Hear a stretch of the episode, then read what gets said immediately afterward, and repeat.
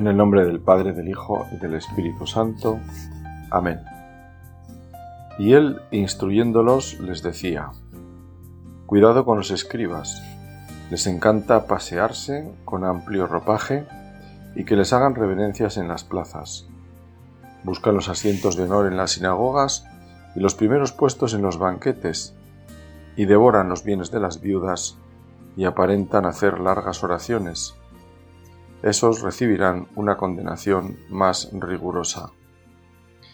Estando Jesús sentado enfrente del tesoro del templo, observaba a la gente que iban echando dinero.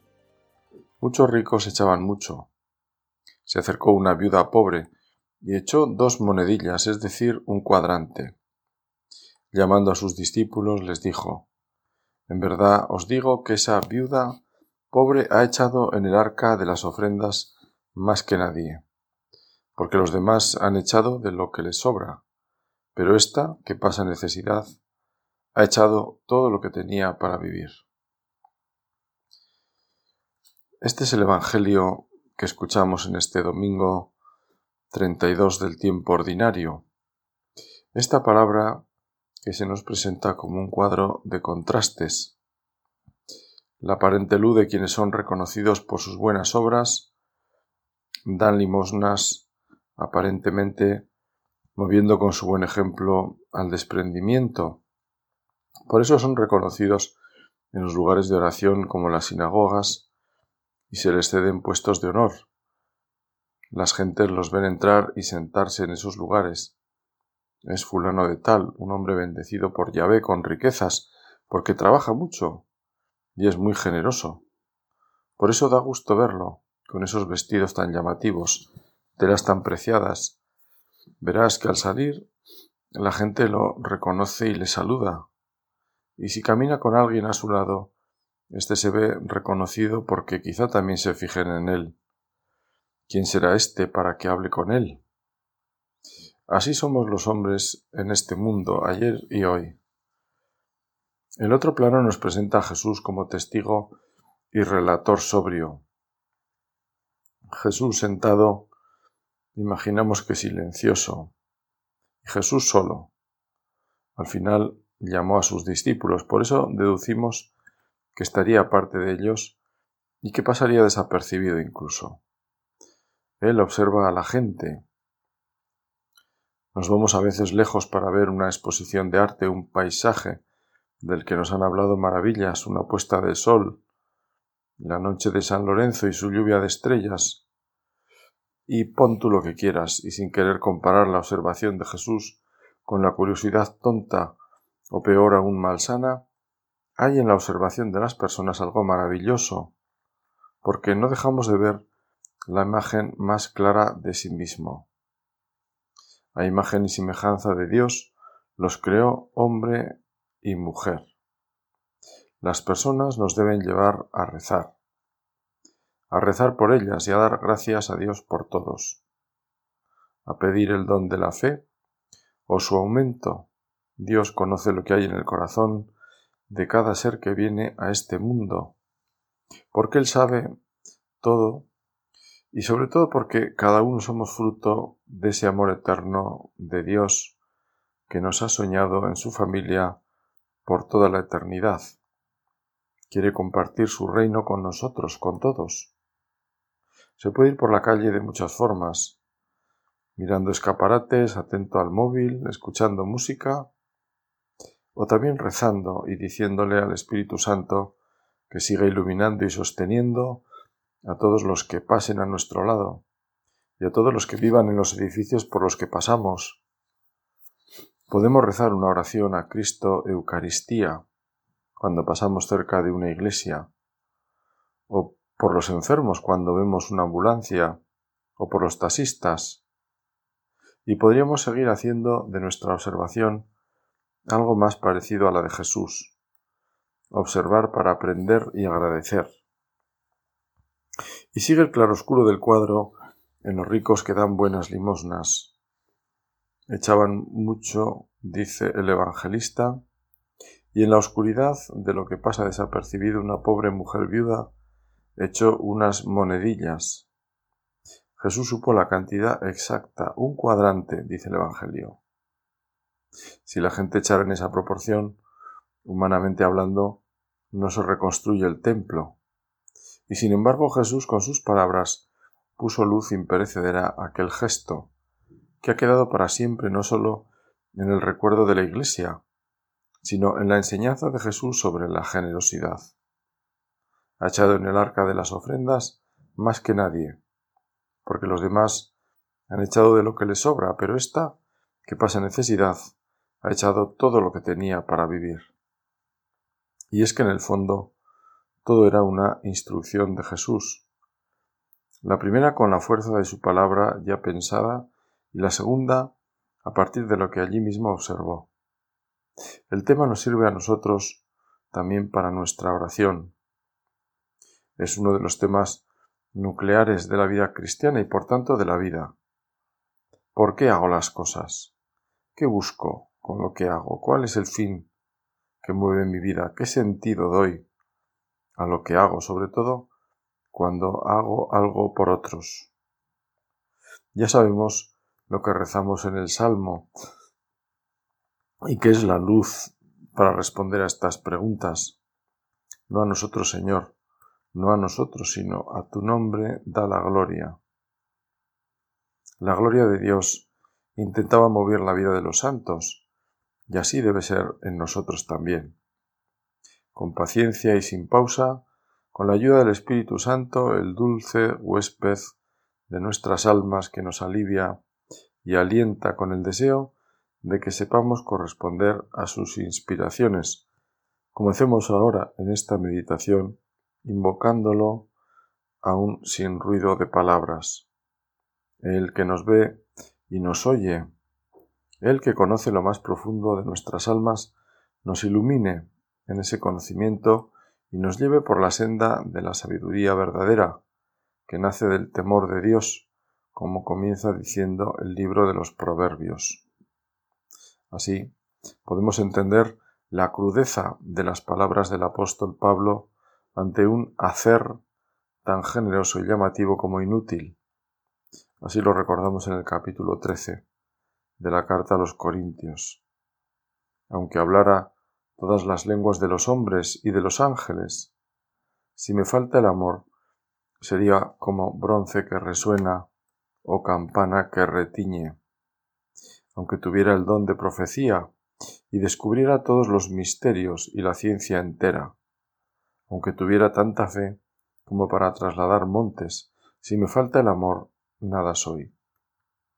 Aunque repartiera todo lo que poseo e incluso sacrificara mi cuerpo, pero gloriarme si no tengo amor, de nada me sirve.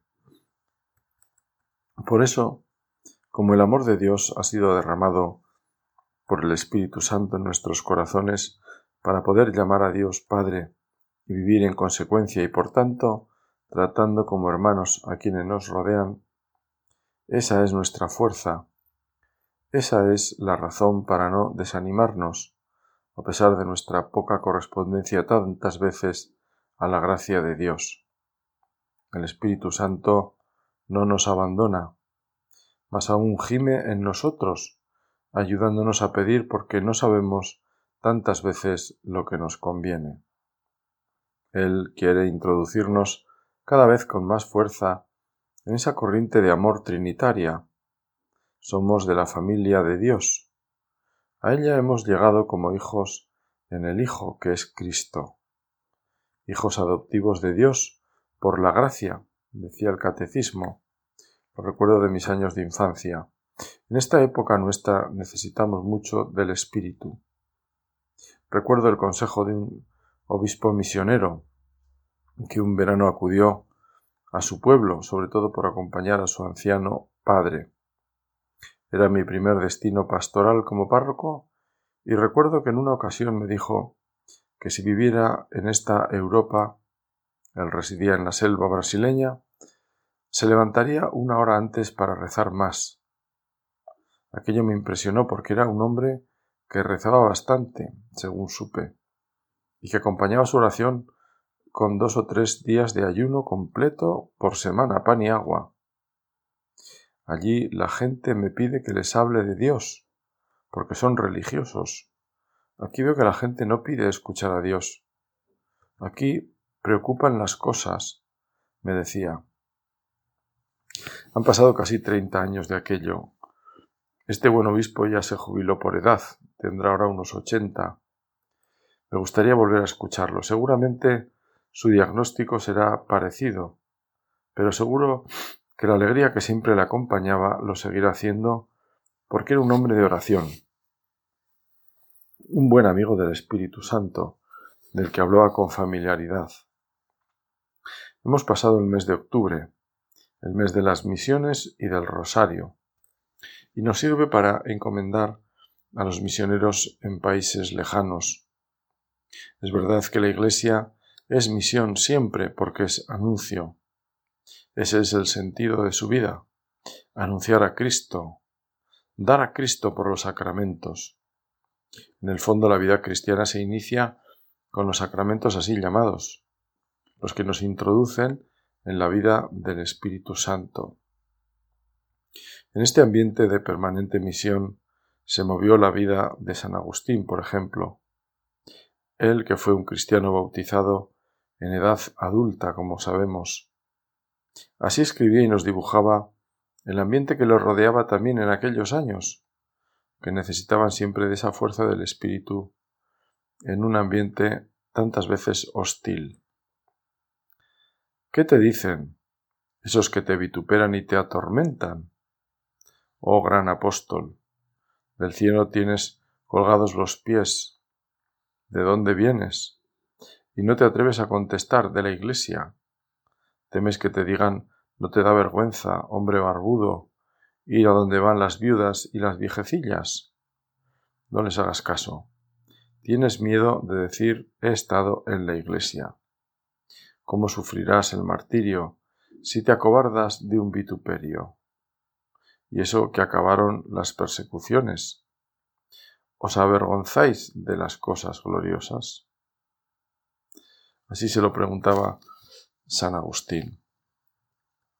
Recordamos también aquella viuda, decía otro santo San Paulino de Nola, que olvidándose de sí misma y preocupada únicamente por los pobres, pensando solo en el futuro, dio todo lo que tenía para vivir, como lo atestigua el mismo juez.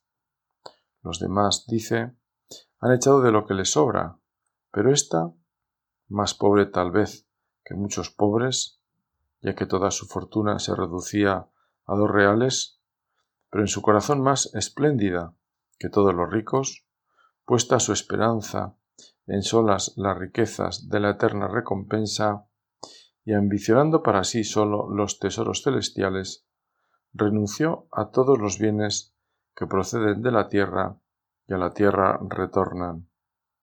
Echó lo que tenía con tal de poseer los bienes invisibles echó lo corruptible para adquirir lo inmortal. No minusvaloró aquella pobrecilla los medios previstos y establecidos por Dios en orden a la consecución del premio futuro. Por eso tampoco el legislador se olvidó de ella, y el árbitro del mundo anticipó su sentencia. En el Evangelio hace el elogio de la que coronará en el cielo. Esta mujer nos enseña a poner nuestra esperanza en los bienes definitivos. Atesorad tesoros en el cielo, dice el Señor, donde la polilla y la rumbre no entran. Estos tesoros son las obras buenas de cada día. Es la respuesta desde la caridad cristiana a lo que la vida nos vaya poniendo por delante en el cumplimiento de nuestras obligaciones, en primer lugar, estando donde debemos. Un funcionario que dejara su puesto de trabajo de modo habitual, incluso para acompañar a enfermos en el hospital, no hace lo que debe. Entendemos que visitar enfermos es una obra de misericordia, pero como nos indica el mero sentido común, virtud sin orden, rara virtud. Y luego están las obligaciones familiares, fuera del horario de trabajo remunerado, que van en orden de importancia. Cabe decir lo mismo que del ejemplo anterior. No se puede abandonar el cuidado y atención de la familia por atender otras cosas aunque sean buenas. Si un catequista tuviera que elegir entre el tiempo dedicado a sus hijos o a otros niños, no es lógico desatender a los suyos. Lo que ocurre es que normalmente la vida da para las dos cosas, y como dice la sabiduría popular, si necesitas que alguien te eche una mano para hacer algo bueno, busca a quien tenga poco tiempo. San Juan Crisóstomo, obispo y doctor de la Iglesia, en una homilía denunciando la vanagloria en la limosna, afirma dos cosas interesantes a mi entender. En primer lugar, habla de Dios como el inventor de la limosna, y por tanto razona diciendo que debemos vivirla siguiendo la lógica de quien sabe cómo debe hacerse. Y en segundo lugar se pregunta por lo que busca el que la hace, el tema antes apuntado y que Jesús mismo denunció cuando habló de la limosna en otra ocasión. Cuando des limosna, no hagas tocar la trompeta delante de ti, como hacen los hipócritas en las sinagogas y en las calles, para ser alabados por los hombres. De cierto os digo que ya tienen su recompensa, mas cuando tú des limosna, no sepa tu mano izquierda lo que hace la derecha, para que sea tu limosna en secreto, y tu Padre que ve en lo secreto, te recompensará en público. Huyamos la vanagloria para alcanzar la verdadera gloria. Así resume este Santo Padre en una frase todo el contenido de esa exhortación siempre actual y también extensible a otros ámbitos de la vida, porque ciertamente la vanagloria la podemos encontrar no sólo referida a las limosnas, sino a cualquier campo de la actividad humana. Toda nuestra vida necesita ser redimido y renovado por el Espíritu Santo. ¿Cómo podemos extender esas enseñanzas del Crisóstomo? En esta meditación quiero acudir a la palabra clara en la exposición y sobre todo vivida, porque es de dos santos y además contemporáneos, a los que hemos visto muchas veces, al menos en televisión. Me estoy refiriendo en concreto a San Juan Pablo II y a Santa Teresa de Calcuta. San Juan Pablo II Papa, en los comienzos de su pontificado, predicó a los jóvenes sobre este tema, a partir del texto evangélico Arrepentíos y dad limosna, que aparece en los evangelios de Marcos y Lucas. Al oír la palabra limosna, vuestra sensibilidad de jóvenes amantes de la justicia y deseosos de una equitativa distribución de la riqueza, podría sentirse herida y ofendida me parece poderlo intuir. Por otra parte, no creáis que sois los únicos en advertir semejante reacción interior. Está en sintonía con la innata hambre y sed de justicia que cada hombre lleva consigo. También los profetas del Antiguo Testamento, cuando dirigen al pueblo de Israel la invitación a la conversión y a la verdadera religión, indican la reparación de las injusticias hacia los débiles e indefensos, como camino real para el restablecimiento de la genuina relación con Dios. Sin embargo, la práctica de la limosna está recomendada en todo el texto sagrado, tanto en el Antiguo como en el Nuevo Testamento, desde el Pentateuco a los libros sapienciales, desde el libro de los Hechos a las cartas apostólicas. Pues bien, a través de un estudio de la evolución semántica de la palabra, sobre la que se han formado incrustaciones menos genuinas, debemos volver a encontrar significado verdadero de la limosna y sobre todo la voluntad y la alegría de dar limosna. Limosna es una palabra griega que significa etimológicamente compasión y misericordia circunstancias diversas, influjos de una mentalidad restrictiva han alterado y profanado en cierto modo su primer significado, reduciéndolo tal vez a un acto sin espíritu y sin amor. Pero la limosna en sí misma se entiende esencialmente como actitud del hombre que advierte la necesidad de los otros, que quiere hacer partícipes a los otros del propio bien. ¿Quién diría que no habrá siempre otro que tenga necesidad de ayuda, ante todo espiritual, de apoyo, de consuelo, de fraternidad, de amor? El mundo está siempre muy pobre del amor. Definida así la limosna, es acto de altísimo valor positivo, de cuya bondad no está permitido dudar, y que debe encontrar en nosotros una disponibilidad fundamental de corazón y de espíritu, sin la cual no existe verdadera conversión a Dios.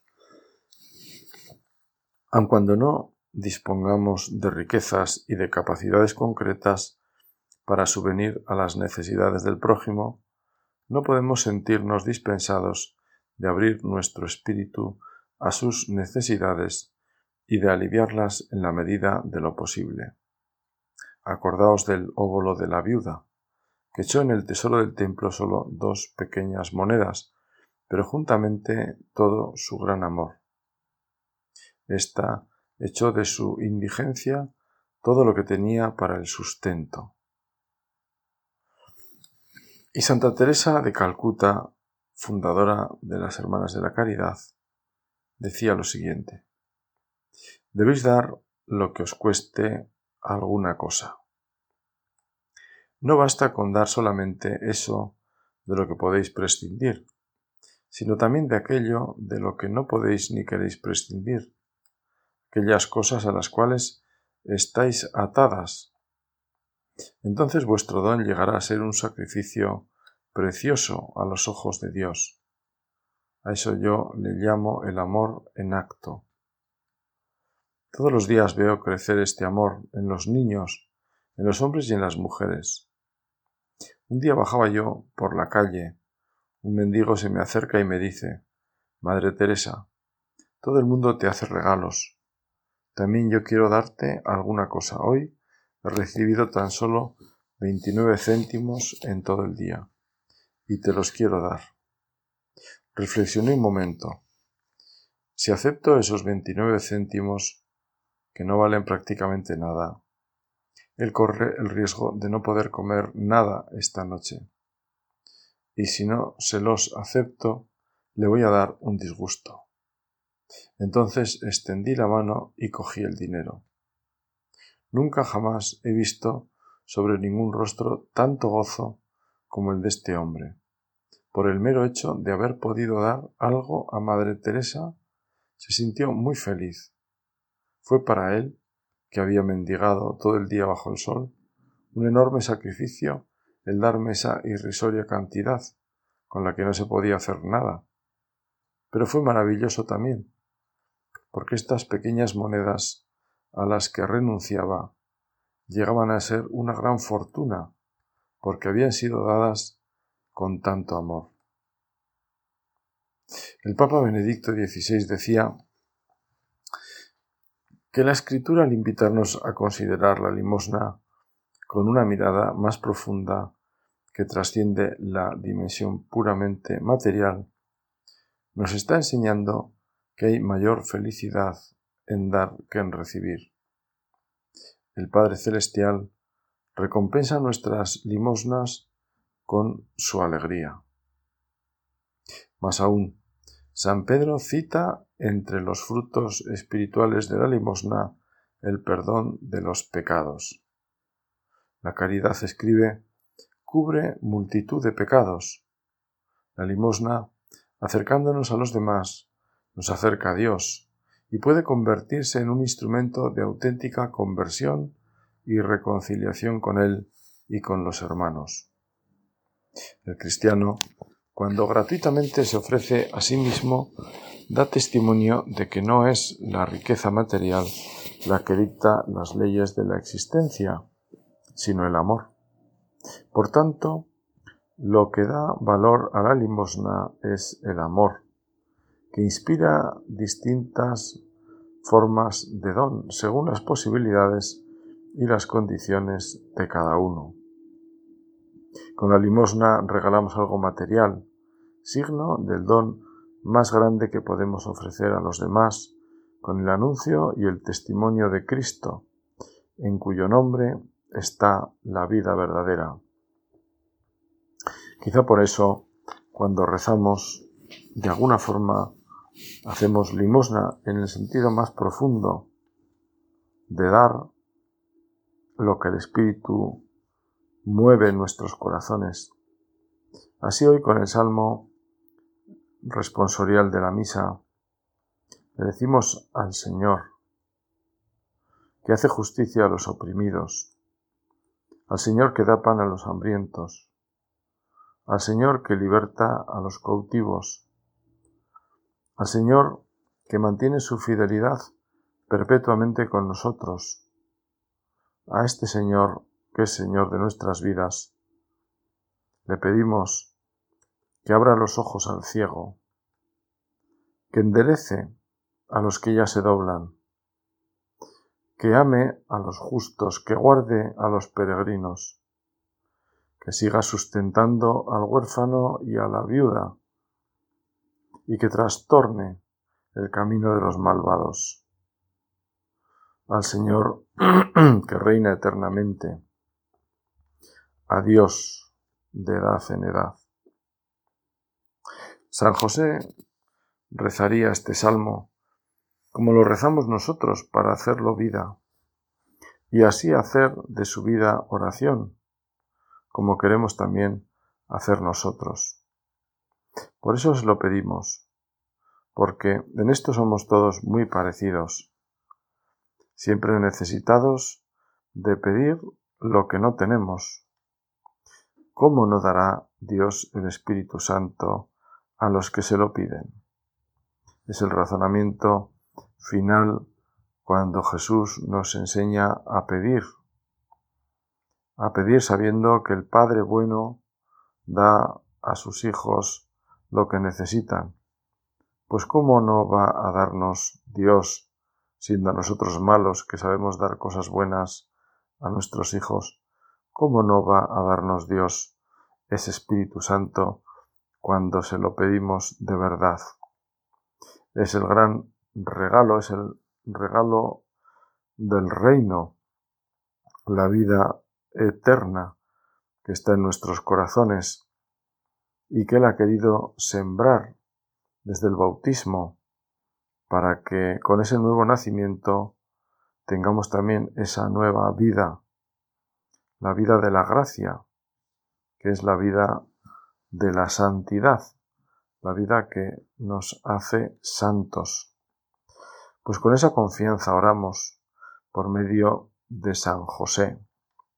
Cuando rezamos a través de un santo, en el fondo estamos recordando que efectivamente esa vida ha llegado ya a la plenitud con Dios, porque ha sido fiel, dice la Iglesia, en vivir con heroísmo las virtudes pues cristianas, ¿no? Vivir heroicamente las virtudes cristianas es lo que se declara cuando se declara a alguien santo. Pues así queremos nosotros vivir las virtudes en este día, lo que este día nos vaya trayendo, lo que nos ponga por delante, que es la forma de decirle al Señor y de responder a todo lo que Él nos da. Que así sea.